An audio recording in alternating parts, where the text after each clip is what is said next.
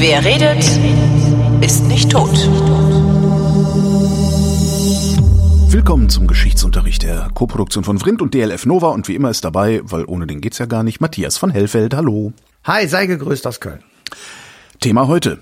Otto der Große. Der erste, der erste Gro Otto der erste Große. Ja, ich weiß allerdings gar nicht, ob der wirklich so groß war. Ja, wahrscheinlich Das weiß nicht. ich ne? gar nicht. Waren die damals, das, die nicht. waren doch damals eh alle kleinwüchsig. Zwergenkönig. Also sie waren kleiner als wir heute, das stimmt, das stimmt. Aber vielleicht war er ja im Verhältnis zu den damals Lebenden schon relativ groß. Allerdings bekommt er den Namen groß nicht wegen seiner körperlichen ähm, Erscheinung, sondern weil er eben ein Großer in der Geschichte ist. Und davon ist er der Zweite. Nämlich vor ihm war, gab es schon mal einen Karre, der war auch groß. Stimmt. Und der hieß eben Karl der Große und Otto ist der Große, weil er eben genauso wie der Karl der Große äh, römisch-deutscher Kaiser gewesen ist.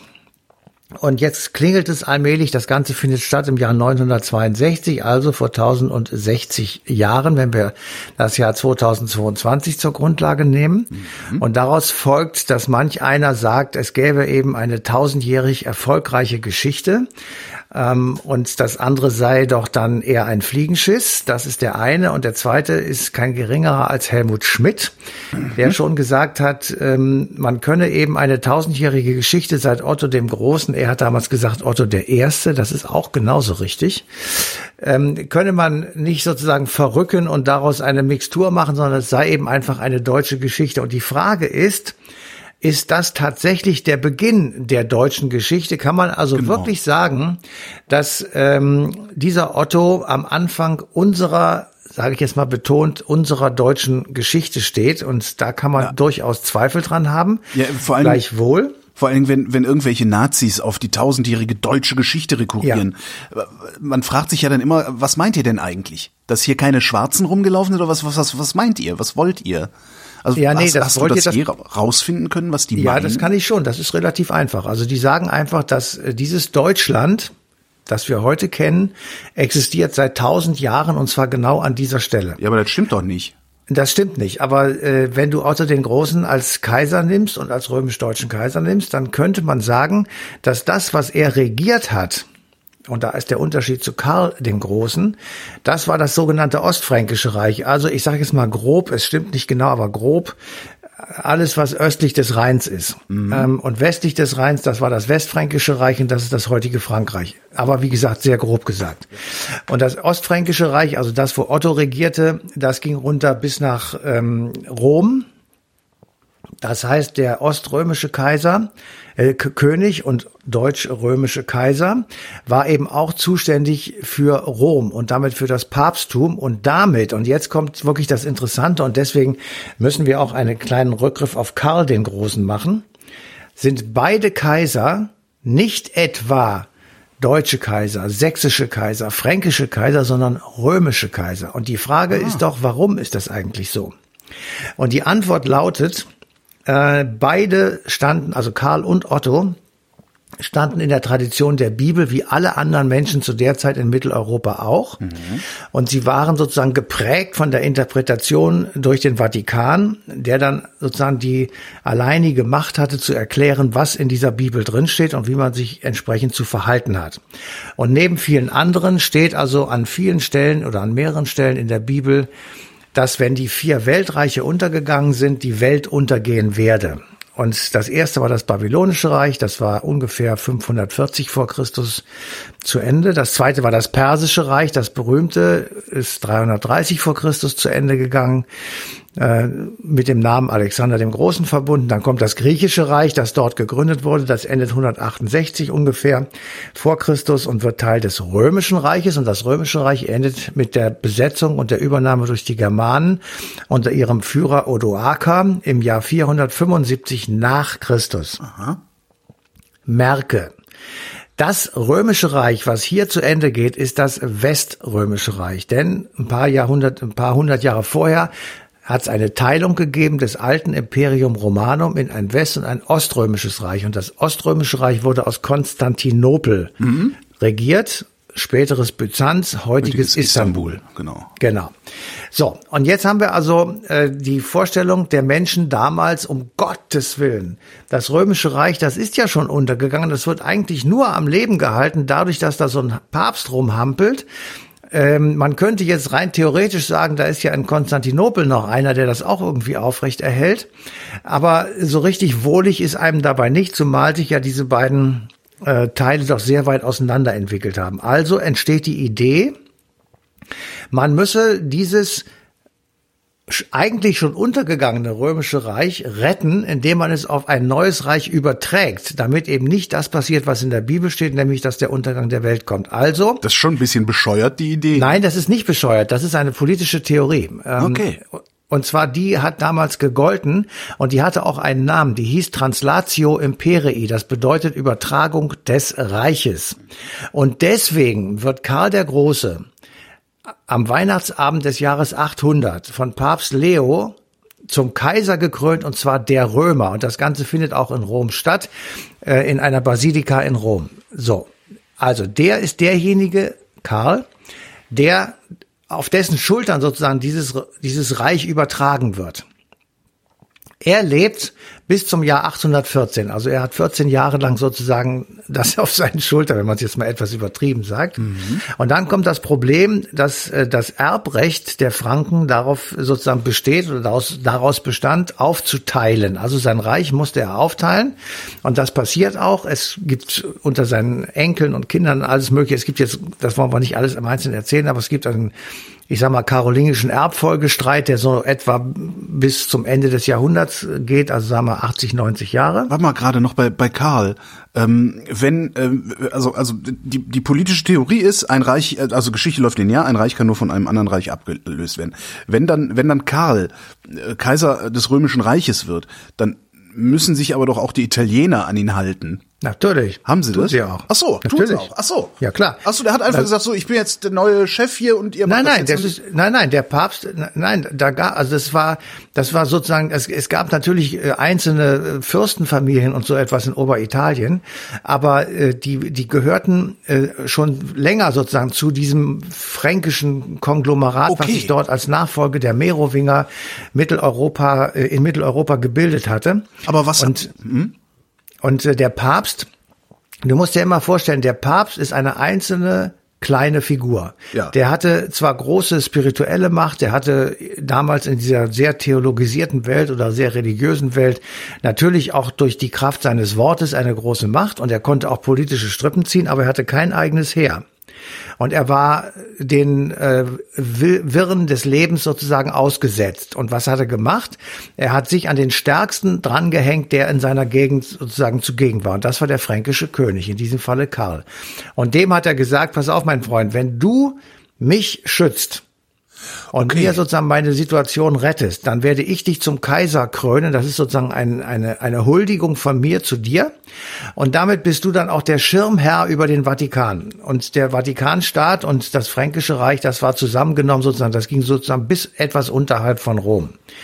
Und Aber in diesem was haben denn was haben denn dann die die die äh, Leute von Odoaker dazu gesagt, nachdem die Rom zermalmt äh, hatten? Äh, wenn ich daran kurz erinnern darf, das war ungefähr 350 Jahre vorher. Die waren alle schon tot. Ja. ja aber die hatten ja auch Nachfolger und so. Darum bin ich ja, gerade. Ja, das waren die Franken. Das okay, waren okay, die Franken. Okay, okay, also okay die Germanen, das ist ja ein, ein sehr vielfältiger Haufen gewesen mhm. und äh, die haben sich dann sozusagen zusammengemängelt und gedengelt. Da gab es eben die sehr starken Merowinger, Chlodwig zum Beispiel, ähm, der so um 500 regierte und das, äh, das Reich zusammenfasst, das große Merowingerreich. Und danach kamen eben die Franken sozusagen als Ablösung oder als ähm, durch Dynastien und durch Heiratspolitik und auch durch Kriege natürlich ähm, entwickelte sich das und die Europäer wurden zu einer Einheit, weil sie etwa ab 700 durch die äh, Muslime sich bedroht fühlten. Stimmt, die kamen ja wir haben ja schon über Karl Martell ja. geredet und über viele Dinge, die vor Karl stattgefunden haben. Karl Martell war der Großvater von Karl dem Großen und der hat 700, ähm, ich glaube 32 äh, in der Schlacht von Tours und Poitiers und noch anderen Gelegenheiten die Muslime sozusagen aus Kerneuropa ferngehalten und sie bis nach Spanien über die Pyrenäen hinweg wieder zurückgedrängt. Dort blieben sie im Übrigen bis 1492. So, mhm. kleiner Ausflug. Und dann kam die ähm, Reconquista. Ich glaube, da haben wir auch schon mal drüber geredet. Da haben wir auch schon drüber. Und dann auf einmal sind wir hier bei äh, Angela Merkel. Genau, zack. So schnell kann es gehen. Zurück, genau. zurück zu Otto. Nee, wir sind noch vor Otto, ne? Wir sind noch kurz vor Otto, aber das ist Vorgeschichte, ohne die ja. ist er nicht zu erklären. Ähm, also die, die Kinder und Enkel von, ähm, von Karl dem Großen streiten sich wie die Kesselflicker und das ist äh, logischerweise wegen Erbfolge und so weiter alles sehr kompliziert. Und es kommt also zu mehreren Reichsteilungen, an, dessen, an deren Ende sich zwei Reiche herauskristallisieren. Das eine ist das Ost- Fränkische Reich. Ähm, das ist ähm, das, was heute, sagen wir jetzt wirklich ganz grob, Deutschland, Italien, Österreich, Kroatien und die Schweiz ist, ungefähr. Mhm. Und das Weströmische Reich eben ist da, wo heute Frankreich liegt. Frankreich hat sich im Gegensatz zu Deutschland in seiner Geschichte, in seinen Grenzen wenig oder sehr viel weniger verändert ähm, als Deutschland. Ja, so weil es ja wahrscheinlich, weil es Frankreich war und Deutschland ja die Deutschländer waren. Ne? Ja, aber weil äh, Frankreich einfach ähm, etwas weiter von der Mitte weg lag und dort mhm. weniger Menschen durchgezogen sind, logischerweise. Es wollten ja nur die durch Frankreich durch, die von dem, was Deutschland hieß, nach Spanien wollten. Der Rest geht ja anders. Und das hat natürlich eine große Bedeutung. Also, ähm, und dadurch, dass eben äh, der, das Land aufgeteilt wurde von Karl, ist natürlich diese Übertragung des Reiches auf einmal vakant. Mhm. Denn jetzt entsteht ja die Frage, wer seiner Nachfolger und Nachnachfolger ist denn jetzt eigentlich der Kaiser, der dieses ähm, auf Karl übertragene ähm, römische Reich nun weiterträgt, damit es nicht untergeht. Wir erinnern uns an die Bibel. Mhm. Und Otto war genauso wie Karl in der Tradition ähm, natürlich der, des Christentums und er gilt auch einer als, als einer der großen Christianisierer Osteuropas, äh, also der sogenannten oder der Slawen. Und ähm, wenn du heute nach Magdeburg fährst, das war damals an der östlichsten Reichsgrenze, dann siehst du dort große Huldigungen für Otto. Ähm, den, den Dom hat er dort bauen lassen und so weiter. Also es ist eine, eine äh, sehr stark religiöse Vorstellung, die ihn prägt.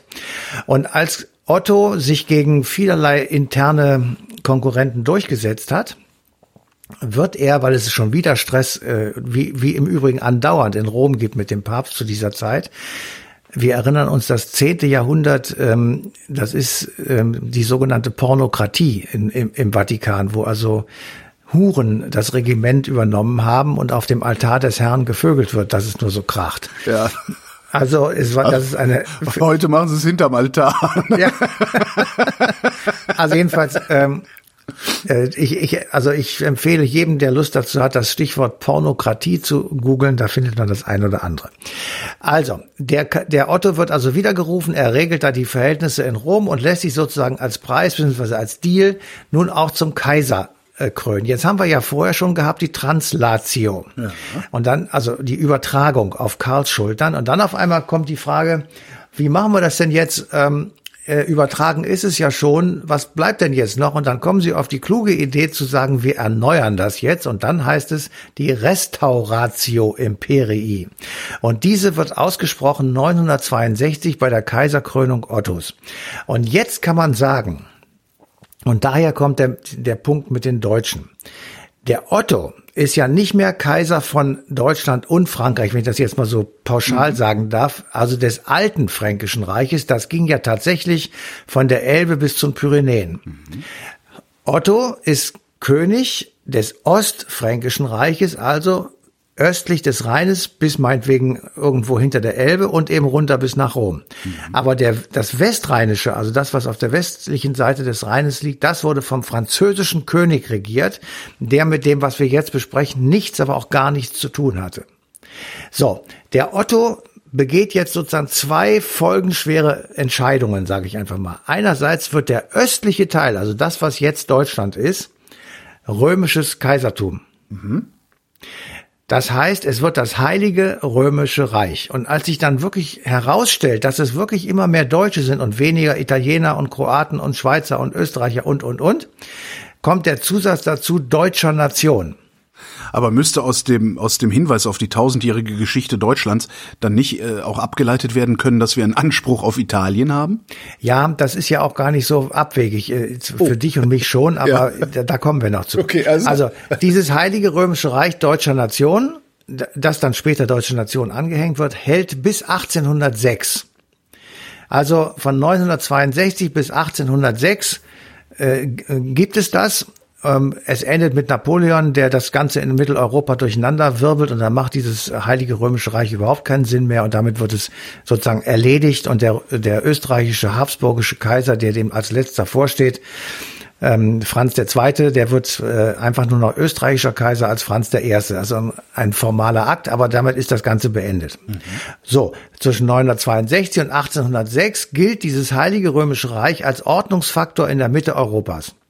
Der Kaiser, der deutsche Kaiser oder römisch-deutsche Kaiser, wie er korrekt heißt, der war ein sehr mächtiger Mann, weil er sich halt auf diesen großen Klotz sozusagen stützen konnte und immer, äh, wenn es notwendig war, seine Heerscharen zusammenkriegen konnte. Na, und Gleichzeitig den, den Papst, aber, den Papst hatte er ja auch hinter sich die ganze Zeit dann, ne? Den Papst hatte er mehr oder weniger die ganze Zeit hinter sich. Es gab natürlich auch Leute, die gesagt haben, der Typ ist einfach so furchtbar, der muss weg. Das gab es ja durchaus auch. Also wir wollen, das war nicht nur störungsfrei. Das so Demonstrationen. Oh, Otto muss weg. kompliziert. so, ähm, jetzt also, aber das Problem ist schon gut erkannt, nämlich der Otto ist, äh, sagen wir einfach mal, der war Sachse von Haus aus mhm. ähm, und er war also König der Deutschen. Er ist aber gleichzeitig Kaiser der Deutschen, der der Schweizer und so weiter, was ich gerade gesagt habe, und er kümmerte sich halt unentwegt um den Vatikan. Das waren alle seine Nachfolger hatten das Problem auch. Sie mussten sozusagen einen Spagat machen und dadurch, dass es nicht wie in Frankreich ich sag mal, fünf Dynastien gegeben hat, die über tausend Jahre das Land regiert haben, und zwar zentralistisch mhm. und unabhängig davon, ob irgendwo Krieg geführt wurde, was die Franzosen ja natürlich auch gemacht haben in großer Zahl, waren sie immer nur in Anführungsstrichen für Frankreich zuständig. Währenddessen ihr Pendant östlich des Rheines, also im ostfränkischen, alten ostfränkischen Reich, immer auch für eben den ganzen Klumpatsch Richtung Italien zuständig war. So ein Beispiel. Friedrich, ähm, Friedrich Barbarossa hatte, glaube ich, 37 Jahre Re Regierungszeit und davon war er das, die meiste Zeit in Italien, vor allem in Oberitalien. Weil dort gab es dann Aufstände, die sich aus dieser Klammer sozusagen lösen wollen. Der Lombardische Städtebund ist zum Beispiel Mailand, Venedig, die wollten alle eigenständig sein und wurden Klar, vom, ja. vom römisch-deutschen Kaiser gezwungen, in kriegerischer Auseinandersetzung in diesem Heiligen Römischen Reich zu verbleiben. Das hat mehr oder weniger funktioniert. So, und damit, und das ist tatsächlich für uns heute von, von großer Bedeutung, dadurch, dass es eben keine Zentralgewalt gab, ab 962, die sich ausschließlich um das ostfränkische Reich später Deutschland kümmern konnte, haben, hat dieses Vakuum dazu geführt, dass die Fürsten, die Territorialherren, mhm.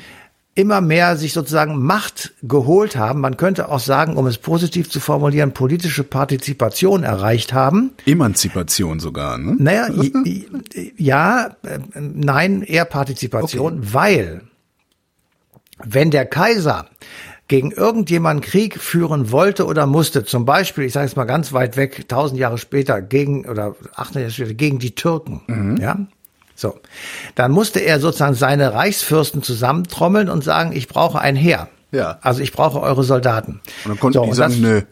Die hätten sagen können, nee, aber sie haben auch meistens ja gesagt, weil so, was kriegen wir dafür? Ja, klar. ja. Was kriegen wir dafür? So. Und jetzt äh, werde ich das nicht weitermachen, aber das, äh, das ist dann schon ein ganzes Buch. Ähm, das geht dann übers Lehnsystem und über gegenseitige Abhängigkeiten. Also der Kaiser hat dafür gesorgt, dass denen dann sozusagen etwas gegeben wurde. Das konnte Land sein, das, das sie vererben durften. Das konnte Münzrecht sein. Das ist auch ganz wichtig gewesen, dass man eigene Münzen hat. Und es durften auch eigene Wegzölle und ähnliche Dinge erhoben werden. Damit sozusagen finanzierten sich auch die Fürsten äh, in ihren eigenen, zumeist sehr kleinen äh, territorialen Gegebenheiten. Also es gab äh, Königreiche oder Fürstentümer, die im Grunde genommen so groß wie Köln oder Berlin waren, aber mhm. es gab eben auch die großen, wie zum Beispiel Bayern. Das Königreich Bayern war immer ein ganz großes, ähm, ganz großer Teil. So, und aus dieser Entwicklung, die ja natürlich dann über längere Zeit geht, entwickelt sich das, was wir heute den deutschen Föderalismus nennen, nämlich die sehr starke Betonung der Eigenständigkeit der Teile gegenüber dem Ganzen. Mhm. Also der Kanzler, äh, unser Olaf, der hat ein Problem, wenn er was will, aber nichts bieten kann. Ja. Äh, und jetzt kann man sagen, das ist ganz gut, dann kann er auch nicht größenwahnsinnig werden. Den Bayern doch Münzrecht. auf der anderen Seite. Aber auf der anderen Seite lähmt es natürlich auch gewaltig. Ich sage mal als Beispiel, wenn der Bund Management, ja. fünf Milliarden, ja, na, das hätte jetzt einen fünf Milliarden äh, Euro-Lines zur Verfügung stellt, um die Schulen mit Computern auszustatten, und davon, ich glaube, 900 Millionen erst abgerufen sind nach fünf Jahren, dann sieht man einfach, wie bekloppt das alles ist, mhm. weil, weil die Länder irgendwie Angst haben, dadurch würde der Bund in sie hineinregieren, was weiß ich. Also wir haben sozusagen Vor- und Nachteile dieses Systems zu, zu äh, erkennen, aber die äh, Grundfrage, die wir eigentlich auch am Anfang gestellt haben, die haben wir noch gar nicht richtig beantwortet, nämlich ist das tatsächlich die Geburtsstunde Deutschlands. Ja. So, und äh, da gibt es Historiker, die sagen, äh, das kann man so sehen, aber es gibt sehr viele Einschränkungen. Auf jeden Fall kann man es nicht so sehen, wie es äh, Gauland oder so macht, mhm. der einfach gesagt, das, das, das ist so. Nein, das ist nicht so. Weil die Frage sowieso ist, was ist eigentlich Deutschland? Und das ist schwerer zu beschreiben und zu definieren als beispielsweise, ich sag mal, Spanien oder von mir aus auch Frankreich, weil da eben sozusagen die Umrisse klar sind, die Definition, wer Teil dieses Landes ist auch, das geht über Sprache, über Ethnie, über Kultur. Bei uns hingegen in Deutschland war es, ich sage jetzt mal etwas zu einfach gesagt, aber ein bisschen plakativ, bis 1870 völlig außerhalb der Vorstellung der meisten Menschen innerhalb eines gleichen Reiches zu leben. Mhm. Ja, also innerhalb eines durch keine weiteren Territorialherren mehr unterbrochenem Reich zu leben. Das war für die Menschen bis zu dem Zeitpunkt, als es passierte, 1870 wir können jetzt auch sagen, okay, wir, wir gehen ein bisschen zurück und sagen, der Beginn der Reichsgründung 1870 ist vielleicht schon 1815, also nach der Vertreibung Napoleons. Aber bis dahin hat es so etwas äh, wie ein Nationalgefühl oder ein Gefühl, wir sind Deutsche und wir, wir, wir, wir gehören zusammen und wir ja. müssen eine gemeinsame Währung haben und so weiter. Das gab es nicht. Es gab nicht einmal eine gemeinsame Uhrzeit. Mhm. Was, ja? was haben die denn, was, was hat denn der, weiß ich nicht, der Brandenburger gesagt, wenn er gefragt wurde, was, was bist du? Brandenburger. Brandenburger gesagt, okay. Der ist Brandenburger. Mhm. Wahrscheinlich hat er gesagt, er ist Berliner. Mhm. Würde ich mal tippen. Ja, wahrscheinlich, wahrscheinlich eher sowas wie Magdeburger oder so, weil es ja, damals doch so, noch die Größe. Obwohl, nee, 1870 war Berlin schon riesig. Ja, ja. Nee. Ja, aber ähm, äh, das ist aber in, in, gewisser Weise heute auch noch so. Wenn du die Leute fragst, was sie sind, dann sagen sie sehr oft, ich bin Karlsruher. Ja. Ja, klar, ja. wenn du mich im Inland fragst, bin ich auch Kölner, ja. Ja, und dann, äh, aber im, im Ausland sage ich auch meistens Deutschland, ich komme aus Köln. So, also ich mache auch eine Einschränkung. Aber es gibt auch viele, die sagen mittlerweile, ich bin Europäer, also Leute, die äh, jünger ja, aber sind. Aber das, das sind doch die, das sind doch die, die sagen, dass es letztes Jahr nicht gab, sondern nur vergangenes Jahr. Ne? Ja, genau. Ja, ähm, also wir haben auf jeden Fall, ich meine, man kann es vielleicht pauschal sagen, also äh, wir haben ein anderes, einen anderen Zugang zu dem Begriff Deutschland mhm. als der Franzose zu Frankreich. Und äh, das Nationalgefühl von Franzosen oder Briten oder Amerikanern oder Ähnlichen ist ganz, ganz anders und viel ausgeprägter als bei uns.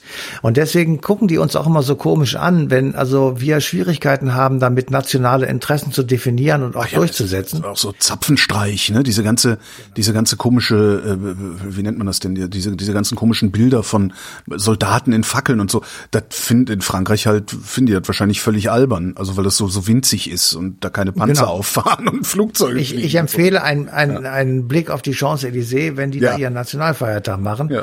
Da geht aber richtig die Lucy ab und bei uns äh, machen wir sowas überhaupt nicht. Also wir, es gibt keine Militärparaden in dem Sinne.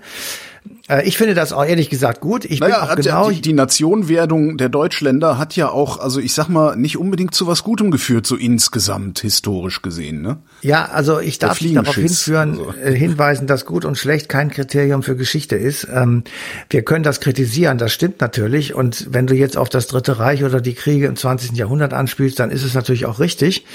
Aber das kann man auch für jede andere Nation sagen. Also auch die Franzosen haben Dinge getan, die eben scheiße waren in unseren Augen. Mhm. Aber äh, die sind eben anders zu definieren, weil das bei uns so besonders, besonders exzessiv war. Also beziehungsweise haben sie ja nie gewonnen, konnten sich aber immer wie die Sieger fühlen. Aber ich Ja. glaube, das ist der große Unterschied, wenn du, wenn du äh, irgendwelche Eroberungsfeldzüge führst oder sonst was und gewinnst, äh, ja, bestimmst du halt hinterher, äh, was richtig Ja, ist. aber sie haben den Holocaust, den haben sie nicht und wir haben, Ja.